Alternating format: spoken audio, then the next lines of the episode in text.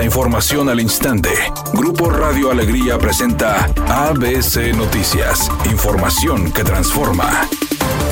¿Qué tal? Muy buenas tardes, esta es la información. Puesto que dice tener información anónima de que el PRIAN quiere fabricar acusaciones en su contra, el gobernador Samuel García obtuvo una suspensión de amparo para él y 11 de sus familiares. Samuel García señaló que ha tenido presiones para que deje sus aspiraciones políticas para el 2024. El fallo protege contra la ejecución de órdenes de aprehensión y audiencias en procesos penales a Samuel García, a sus padres, sus hermanos, su esposa, sus suegros, sus cuñados y su concuño. Samuel García también consiguió que se le permita el acceso a todas las carpetas contra él y sus familiares según una fuente cercana al caso.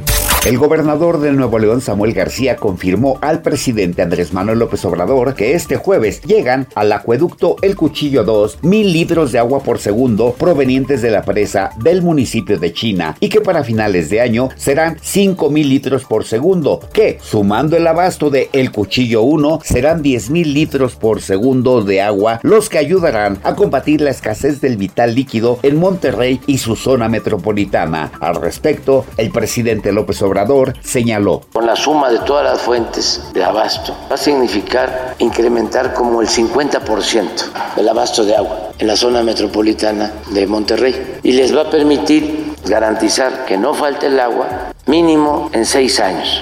Desde luego hay que buscar nuevas fuentes de abasto, pero va a haber tiempo. ABC Deportes informa. Rayados continuó con su preparación para el clásico y lo hizo sin la presencia de Sergio Canales ni Rogelio Funes Mori, quienes aún tienen posibilidades de llegar al partido. Entre los jugadores lesionados que tiene el Monterrey, el español y el argentino aún no están descartados.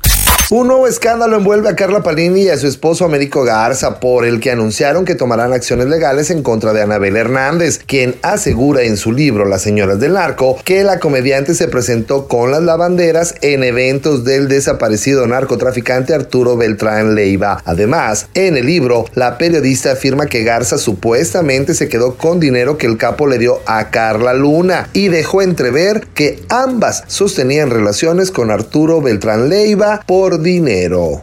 Redacción y voz Eduardo Garza Hinojosa. Tenga usted una excelente tarde. ABC Noticias. Información que transforma.